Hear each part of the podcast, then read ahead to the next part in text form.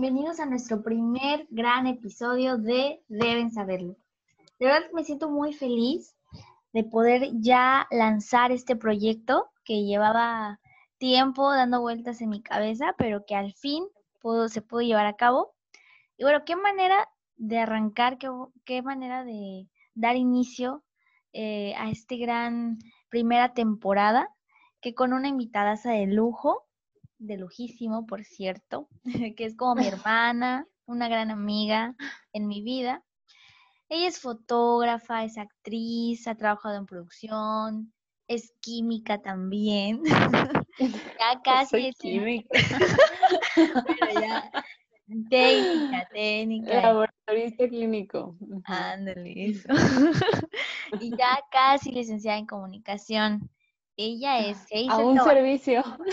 Sí, a un servicio. Muchas gracias, gracias por invitarme y pues es un gran honor eh, que me hayas tomado en cuenta para tu primer episodio de la primera temporada, el arranque de este proyecto que yo sé que has venido eh, pues cocinando con mucho amor y mucho cariño.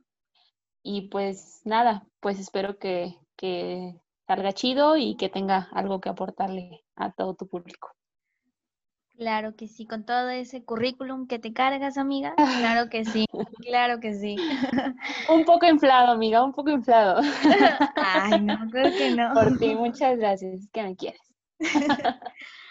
y bueno, inauguramos esta primera temporada que lleva por nombre de Experiencias Vivimos, con un tema bastante denso, diría yo, un poquito fuerte, o no fuerte, más bien como un, poco complicado de abordar porque es un, tema sensible, ¿no? Y este tema es sobrevivir a la depresión. Y me gustaría aclarar con Hayes que nosotras somos estudiantes ya casi licenciadas en ciencias de la comunicación, no somos psicólogas ni profesionales de, en depresión, eh, pero sí somos especialistas en el tema. Así es, no especialistas en el tema. Sin embargo, hemos vivido en carne propia lo que es la depresión. Hemos tenido esta, este episodio más como eh, vivido en, nosotras mismas prácticamente y, es eh, precisamente compartirles nuestra experiencia y cómo lo vivimos y cómo hemos aprendido a superarlo poco a poco. Bueno, Ah, antes que me gustaría comentar un dato. Eh, según el informe de salud pública de México, la depresión tiene una alta concurrencia con otros trastornos como la ansiedad, el consumo de sustancias, la diabetes y las enfermedades cardíacas. Dato bastante interesante, ¿no, Hazel? Así es, me suena familiar. Sí, bastante. Ahorita sabremos por qué. Pero sí, justamente yo he escuchado gente que comenta que incluso el cáncer, esto eh, no se ha comprobado, me, parece no se ha comprobado 100% eh, en bases clínicas, pero incluso el cáncer, ¿no? Se lo ameritan mucho que los problemas emocionales, la depresión, eh, tiene mucho que ver con, con el cáncer.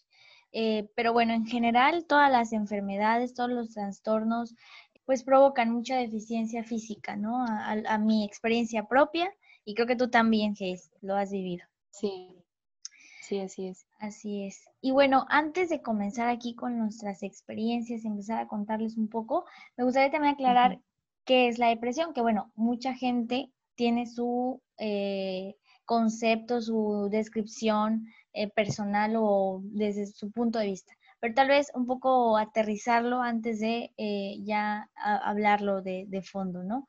Según la Organización Mundial de la Salud, la depresión es un trastorno mental frecuente que se caracteriza por la presencia de tristeza, pérdida de interés o placer, sentimientos de culpa, falta de autoestima, trastornos de sueño o del apetito, sensación de cansancio y falta de concentración. La depresión puede llegar a hacerse crónica o recurrente y, dificultar sensiblemente el desempeño en el trabajo o en la escuela y la capacidad para afrontar la vida diaria. En su forma más grave puede conducir al suicidio. Y bueno, con esta descripción un poco más clara de qué es la depresión según la OMS, me gustaría que empezáramos, Hayes, y con esta pregunta, ¿no? ¿Cuál ha sido tu experiencia como sobreviviente de la depresión?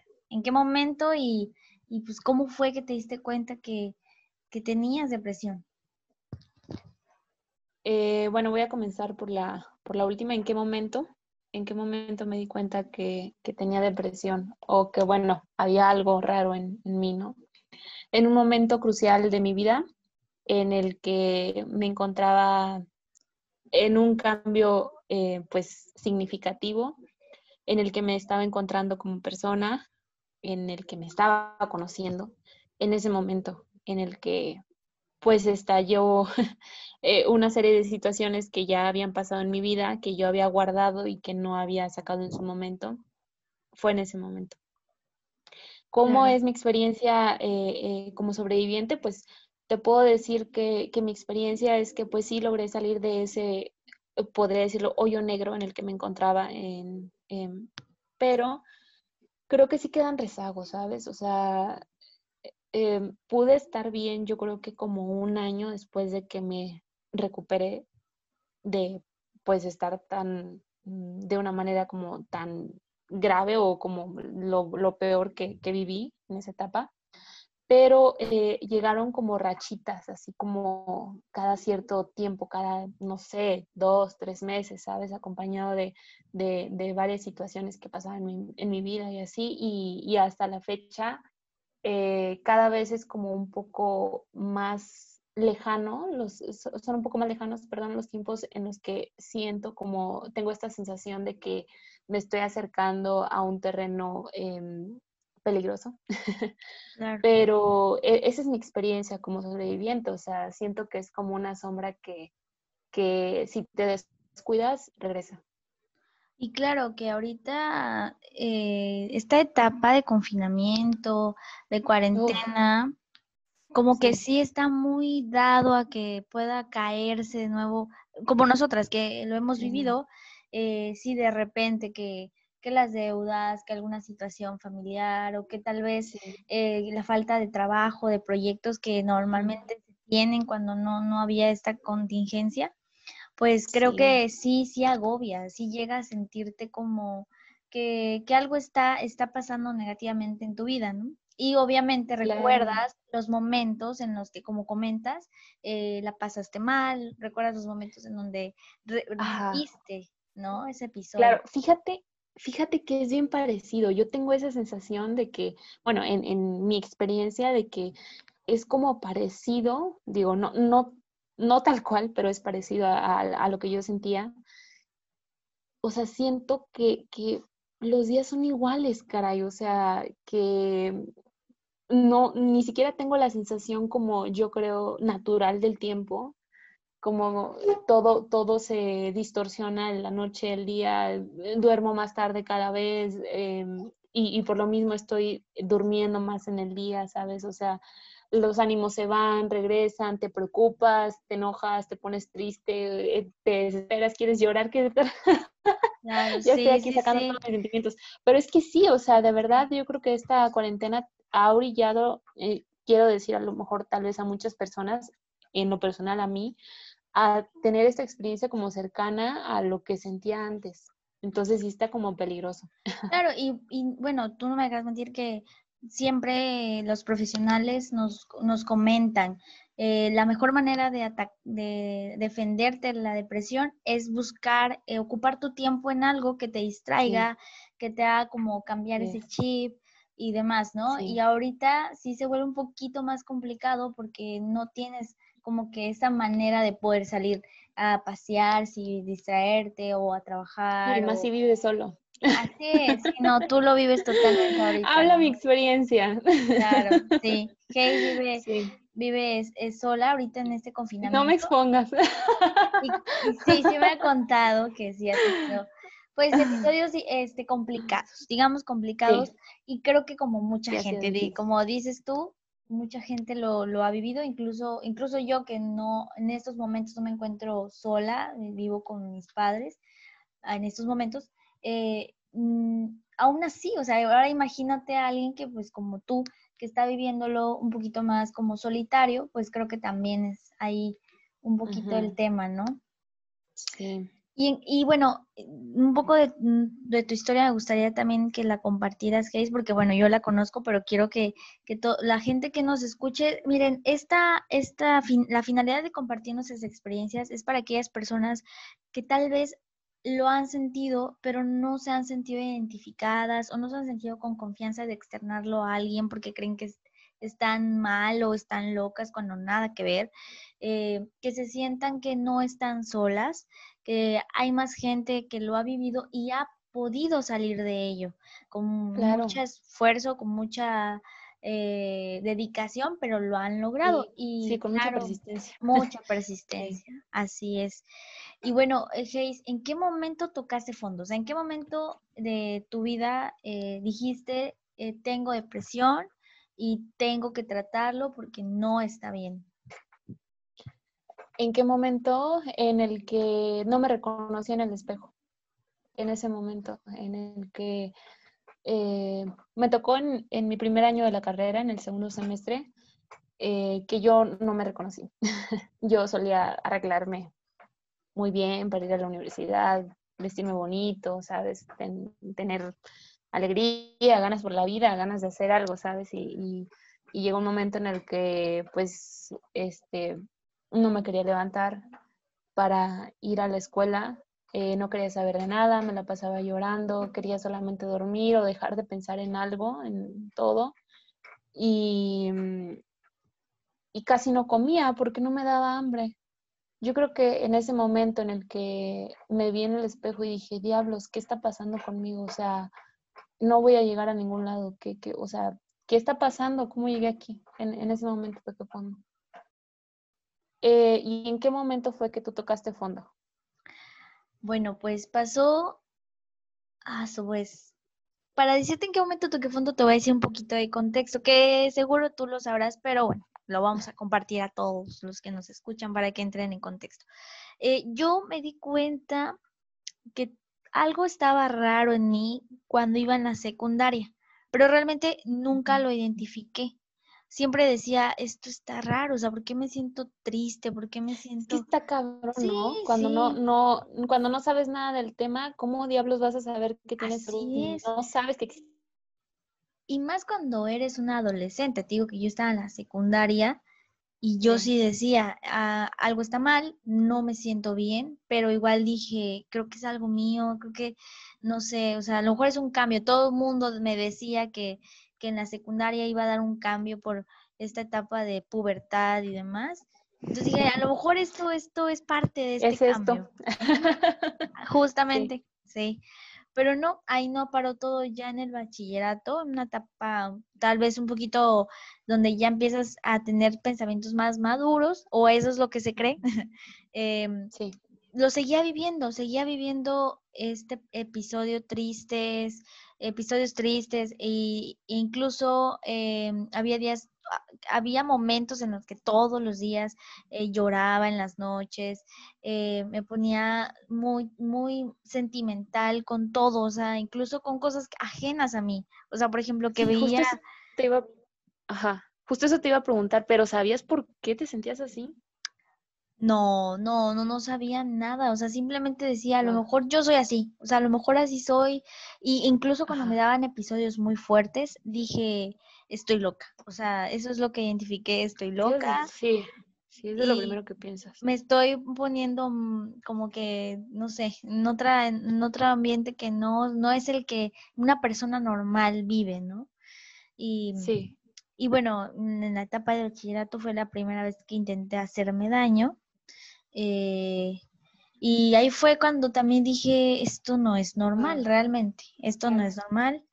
Y bueno, procedió que eh, ya llegando a la universidad, eh, había momentos en mi vida personal, vida familiar, donde había pues varios problemas, situaciones pues complicadas, ¿no? Y tú dirás, bueno, todo el mundo pasa situaciones complicadas, pero a mí me afectaban sobremanera a, tal grado en el que, bueno, llegué como tenía una pareja en ese, en ese momento, en esa etapa, y yo siempre sacaba como que todo con esa persona, ¿no? Pero realmente me estaba volviendo dependiente emocional de esa persona, en el que y, no, no estaba bien porque era algo que yo tenía que trabajar y yo tenía que identificar y que no había identificado. Y bueno, pasó cuando fui a tu casa eh, a comer, que se dio la oportunidad de la nada, porque realmente antes no nos llevábamos tanto. Y tú me contaste, oye, he sentido esto, me he sentido acá, he ido al doctor por esto y así y allá. Y, y ya fue cuando yo dije, no manches, o sea, yo siento lo mismo que tú, he sentido exactamente lo mismo y me sentí así como, no sé, en vez de sentirme así como de, ay, Hayes, estoy contigo, dije, no manches, Hayes, estoy contigo. me sentí muy, te sentiste identificada. muy identificada y me puso feliz porque entendí que no estaba loca, que no estaba volviendo como que en otro trip como mm, fuera del, del, del mundo, ¿no? Eh, sino que era algo normal, que la gente lo vive. Y yo no lo había identificado y dije, tengo no estaba sola. Así es, y dije, tengo lo que tengo, tiene Hayes. Y como tú me dijiste, son procesos depresivos, dije, tengo depresión, claro está. Y, y sí, ahí fue cuando lo identifiqué, hasta ahí, imagínate, hasta la universidad. Pero, bueno, em, yo creo, bueno, o sea, voy a opinar algo de ti, pero, güey, yo creo que tú tocaste fondo en aquella llamada que me hiciste. Ah, claro, sí, es que... Ese fue tu fondo, yo siento, bueno. Sí, sí, sí, sí, sí, súper sí, pero es que iba para ahí, iba para allá, espérame tantito. Dije, A ver. yo no lo reconozco. pues pasó que ahí lo identifiqué, ¿no? Básicamente ahí fue cuando dije tengo depresión, pero pasó que, que no hice nada al respecto 100%. Eh, creo que nada más lo identifiqué, me investigué un poco más del tema porque obviamente ya lo había escuchado, era no era como que una palabra que nunca había escuchado en mi vida, no, claro que no, pero este, empecé a investigar cómo se trata, pero no lo apliqué. Y eso es un tema que tal vez más adelante hay que comentarlo, pero sí, no lo apliqué. Y pasó que, este, sí, hubo un día que ya yo me sentía muy mal eh, emocionalmente, físicamente, porque te agota, físicamente te agota, como comentábamos. Y sí, las energías. Así es. Y ahí fue cuando yo dije, esto tengo que hablarlo con alguien, o sea, no, no, no quiero guardármelo porque ya sé que es algo normal. Y me acordé, yo era, yo me volví muy solitaria en la universidad, me volví muy solitaria y, mm. y recordé que tú tenías lo que yo estaba sintiendo en ese momento y dije, claro, o sea, le voy a marcar a la única persona que sé que me va a entender porque ella ya lo vivió y ya lo, lo, superó, ¿no? Hasta cierto punto. Y fue que, que pues te marqué y, y, estaba muy mal, o sea, estaba yo en, en, una, en, un momento crucial, que si tú no hubieras contestado por X o Y razón, sin, o tal vez eh, no me hubieras, no hubieras tomado el tiempo para, para atenderme, o, o no lo sé, eh, no sé qué hubiera pasado, porque sí está en un momento bastante complicado y muy pesado, ¿no? Y creo que fue cuando, cuando toqué fondo. sí, yo coincido y digo, te interrumpí con, con, tu historia en un principio porque, o sea, diablo, sí, nunca, nunca te escuché así, o sea, para mí fue como impactante eh, y yo sabía que de verdad estabas mal, entonces sí, sí, pues qué bueno que me llamaste. Sí, y fíjate que algo que, que no lo había contado a la a personas, solamente personas muy, muy de mi confianza, muy, muy de mi confianza. Este, en esa etapa que te hablé, te digo que era un momento crucial, pero yo días antes me había sentido igual, ¿no? Igual de triste, igual de, pesada. Y al grado de, de, de, que ya estaba pensando en cómo hacer para, pues básicamente para quitarme la vida. O sea, yo estaba buscando a ver si, si cuelgo esto. O sea, estaba, no hombre, em, pensando en mil, mil, mil maneras de poder hacer lo posible, ¿no? Y, y ya cuando, cuando no me atrevía, cuando yo decía, no, no, no puedo, pensaba en que no, no me voy a atrever a, hacer esto, en, en, hacer el otro y demás, eh, dije, eh, en vez de sentirme bien, o sea, digamos de que qué bueno que no lo hice, no, al contrario, por, por mi motivo de depresión decía, es que hasta eso eres cobarde, o sea, mi, mi propia cabeza me empezaba a echar como esa culpa de que ni siquiera podía ser capaz de hacer eso, ¿no?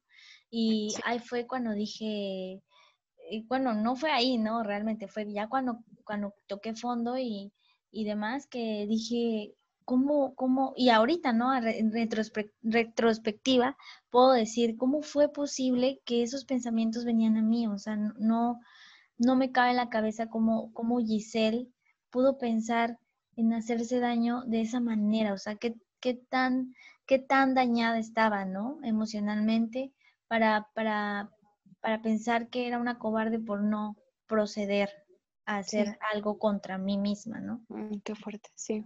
Sí, y tú, y tú, bueno, tú me contaste, ¿no? Que pasaste algo similar, pero a una edad muy corta.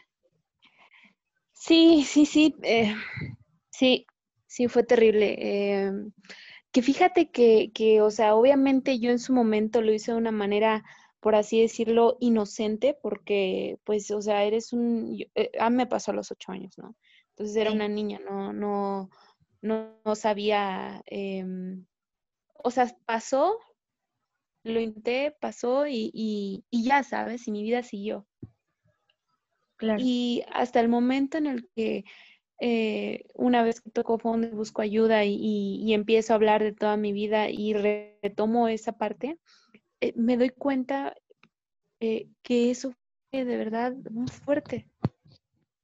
Sí. Y, y, pues sí, o sea, yo, yo había muchos problemas en mi casa, era una niña solitaria, no, no, no tenía mucha atención. Y yo ya no quería vivir yo me sentía muy triste. Recuerdo que días así antes de hacerlo, eh, yo le, le miraba al, cielo en las noches y le decía a Dios. En ese momento no sé por qué tenía una concepción de Dios. Le decía a Dios, ya me quiero morir, llévame por le decía y, y, le, y hacía ese pedimento como todas las noches durante un tiempo hasta que de un día sucedió ocho años, sí, ocho años. Y un día sucedió y, me encontró mi mamá, por eso no, no pasó nada. Pero no hizo nada. No me, no me, no me preguntaron por qué, me llevaron a, algún lugar para recibir ayuda, no, no pasó nada, solo pasó y ya, fue un día más. Entonces, sí, sí, esa es la vez en la que recuerdo que sí estuve a punto de hacer algo. De ahí en fuera, em, pues cuando estuve en mis peores momentos, eh, solamente pensaba en que quería dejar de existir y de sentir. Digo, yo creo que es una forma de pensar en justo eso, pero bueno, no, no llegué a hacerlo o a pensar tal cual una estrategia para, para, pues para suicidarme, ¿no? Claro. No, y, es una historia muy fuerte. A mí, la primera vez que me la contaste, en verdad me conmovió mucho porque, claro, si, si un adolescente, un joven, un adulto eh, la pasa mal eh, emocionalmente, muy mal, y es un sentimiento que no se lo deseo a nadie, a nadie, a nadie, es un sentimiento eh, muy, muy pesado. Y entonces, una sensación totalmente diferente. Entonces, ahora imagínate en un niño, una niña de 8 años que realmente no, no sabe eh, nada de su cuerpo, nada de sus sentimientos al 100%, y, y todavía que, que lo, lo, la ve su mamá y no hace nada al respecto, es así como sorprendente. O sea, sí es sorprendente porque yo creo que, bueno, imagínate este este escenario en el que tal vez tu mamá sí hubiera actuado, tu familia hubiera actuado, eh, no sé, tal vez otra historia de la Hazel. así es, Sí, pero bueno, gracias a, la vida, a Dios, pero que pudiste entender lo que era eh, importante reconocer, ¿no? Que, que fue cuando dijiste, necesito buscar ayuda, ¿no? Que es lo más importante. Y bueno, Geis, también quiero, quiero comentar, ahorita que comentaste, bueno, tu historia de ocho años, que te digo que me, tiene impactada, eh, me viene a la memoria la masacre de Columbine, que fue en 1999, parece recuerdo, eh, en Colorado, en Estados Unidos.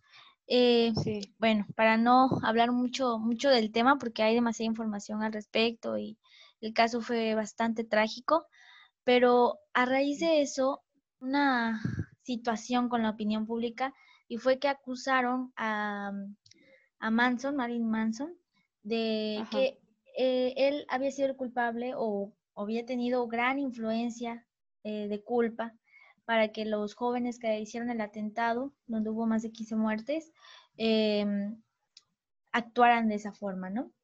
Y claro, que lo había propiciado con su música, ¿no? Así es, con su música, con su figura como tal. Entonces, eh, lo entrevistan y Marilyn Manson, cuando le preguntan, si tú hubieras tenido al al líder o a los niños, ¿no? A los jóvenes que, que, que hicieron esta catástrofe, ¿qué hubieras hecho? ¿Qué hubieras dicho? Y él dijo, nada, los escucharía. Y, y es cierto, o sea, realmente es cierto. ¿Y qué hubiera pasado si esos niños hubieran sido escuchados realmente? No, hombre, o sea, chip totalmente cambiado. Y es justamente lo que a ti te pasó. Si alguien te hubiera dicho, niña Hayes, ¿qué está pasando? ¿Qué sientes? ¿Qué, te sucede? No, hombre, o sea, hubiera sido algo totalmente igual, otra historia, algo que tuviera tal vez marcado, pero de una manera positiva, porque hubieras dicho, alguien me escuchó, ¿no?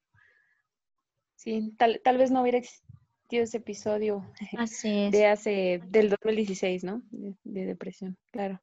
Claro, y, que son cosas que guardas y tú y yo lo sabemos muy bien porque, bueno, cabe mencionar la otra parte de la historia en la que yo te llamé, tú me contestaste muy eh, preocupada por mí y enseguida tu primera recomendación hacia mí después de ayudarme a calmarme fue eh, ve con ayuda profesional, ve con un psicólogo. Este, yo te recomiendo una, me recomendaste la con la que tú asististe, eh, que es eh, nuestra amiga también ahora. Entonces, este, pues es eso, o sea, ¿cómo, cómo pasó que, que tú hiciste eh, que mi vida cambiara de alguna forma? O sea, dijiste la palabra mágica, busca ayuda y profesional. ¿no? Y, y, dije, es cierto, o sea, yo no sé qué tengo que hacer, pero ya no quiero sentirme así. Y ese es un punto importante. Cuando dices, ya no quiero estar así, o sea, no sé qué me falta, no sé qué necesito, pero ya no quiero más este sentimiento. Sí, así es. Ese es el punto de, de, así, que es el punto final para, para cerrar con eso, el decidir que ya no quieres estar así, o sea, sí, sí, definitivamente. Y, y sí, yo creo que quiero hacer énfasis en que sí, cuando alguien se acerque a nosotros y nos pida ayuda, eh, para quienes nos escuchan, pues lo ideal es tratar de calmar, de escuchar y de estar ahí para esa persona en ese momento que te está pidiendo ayuda o que se acerca a ti.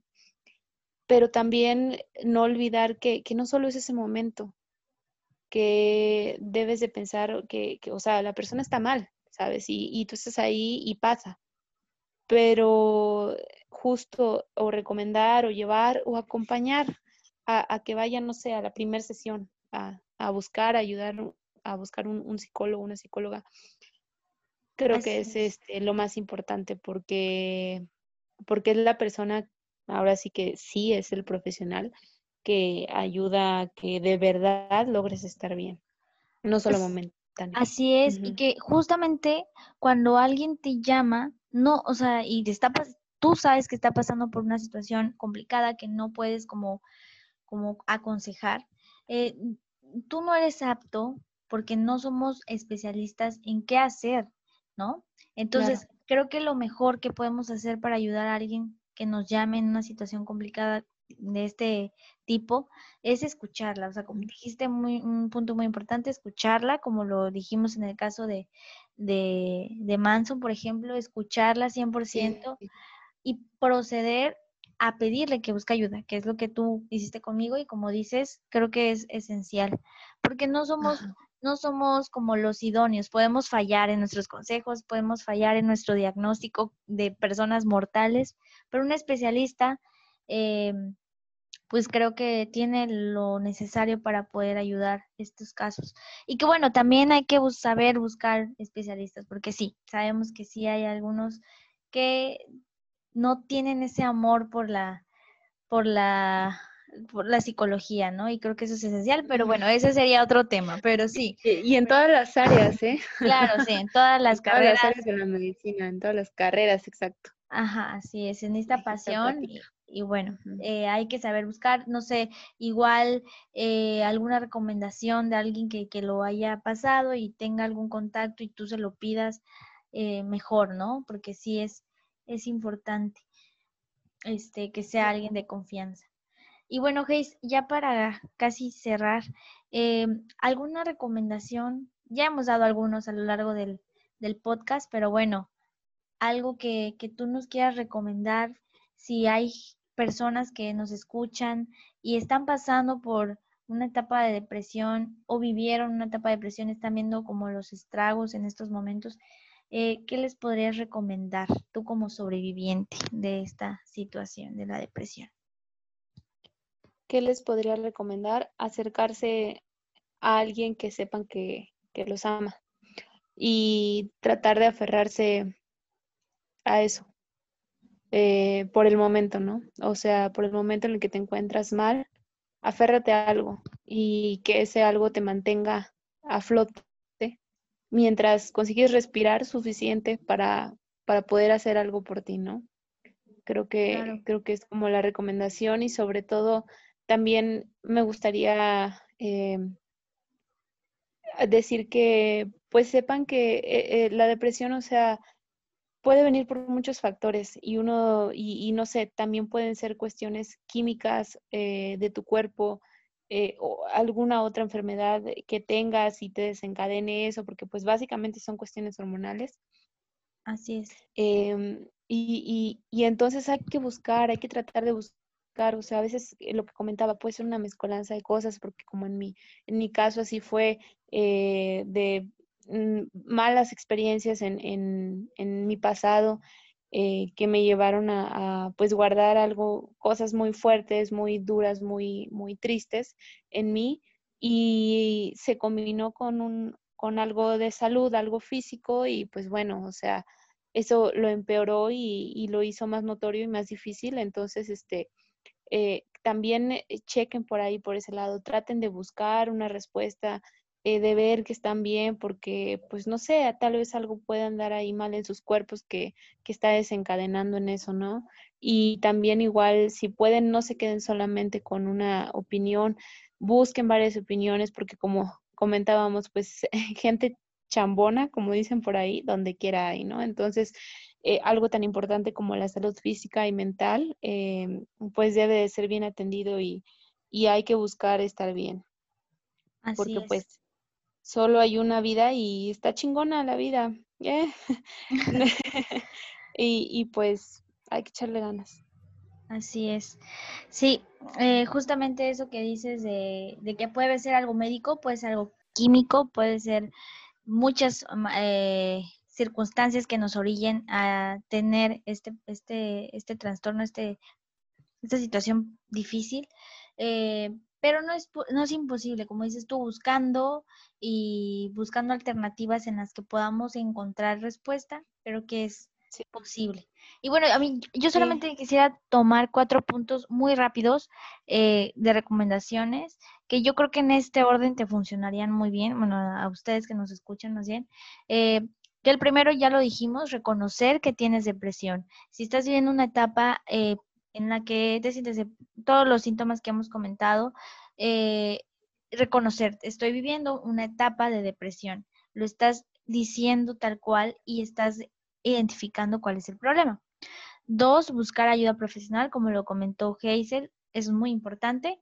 Tres, nutrirte, ya sea con podcast, con audiolibros, con conferencias, con libros, em, con todo tipo de herramientas que te ayuden a nutrirte espiritual, emocionalmente, que puedas tú sostenerte de eso y decir, es cierto y lo voy, lo voy a atesorar en mí para poder eh, tener un, fruto de ello, ¿no?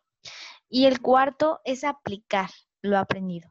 creo que es el más, eh, como más complicado, porque, ok, ya lo reconociste, ya buscaste ayuda, ya te nutriste, pero ahora viene la parte, la chamba complicada, que es aplicar todo lo que has aprendido.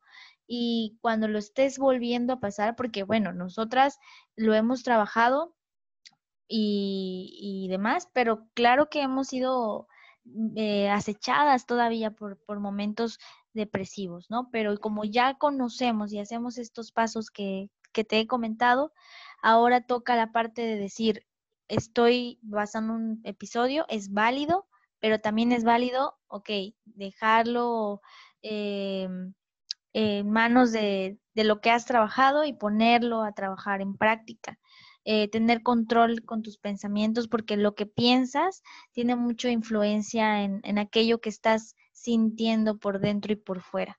Entonces, estos cuatro puntos simplemente es para que, eh, como recomendación eh, mía de una sobreviviente de la depresión, y bueno, Hazel, como comenta también, importantes, este, también buscar ayuda de alguien que ames y que sepas que, que está dispuesto a verte bien y te va a ayudar y dar lo mejor de sí para apoyarte en ese momento complicado.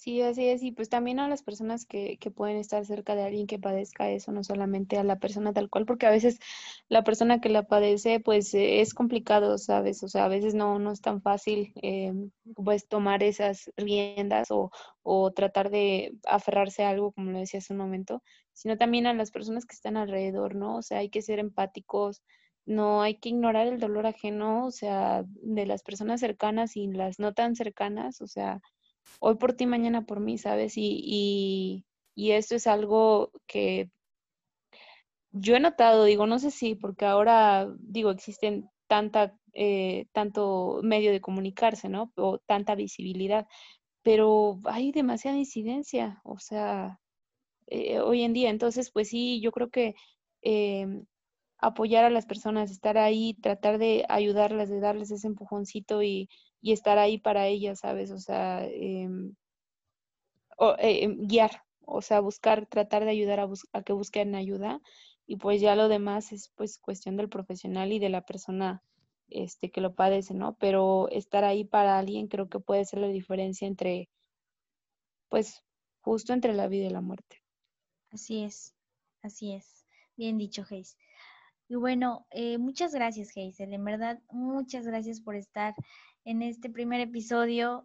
Eh, gracias. Eh, gracias por, por eh, comentarnos, compartirnos tu experiencia. Creo que podemos, podríamos abundar más en este tema porque creo que había mucho jugo que sacarle, pero más adelante, no se lo pierdan, vamos a tener otra vez este tema pero visto ya desde el punto de vista de especialistas profesionales. Ajá.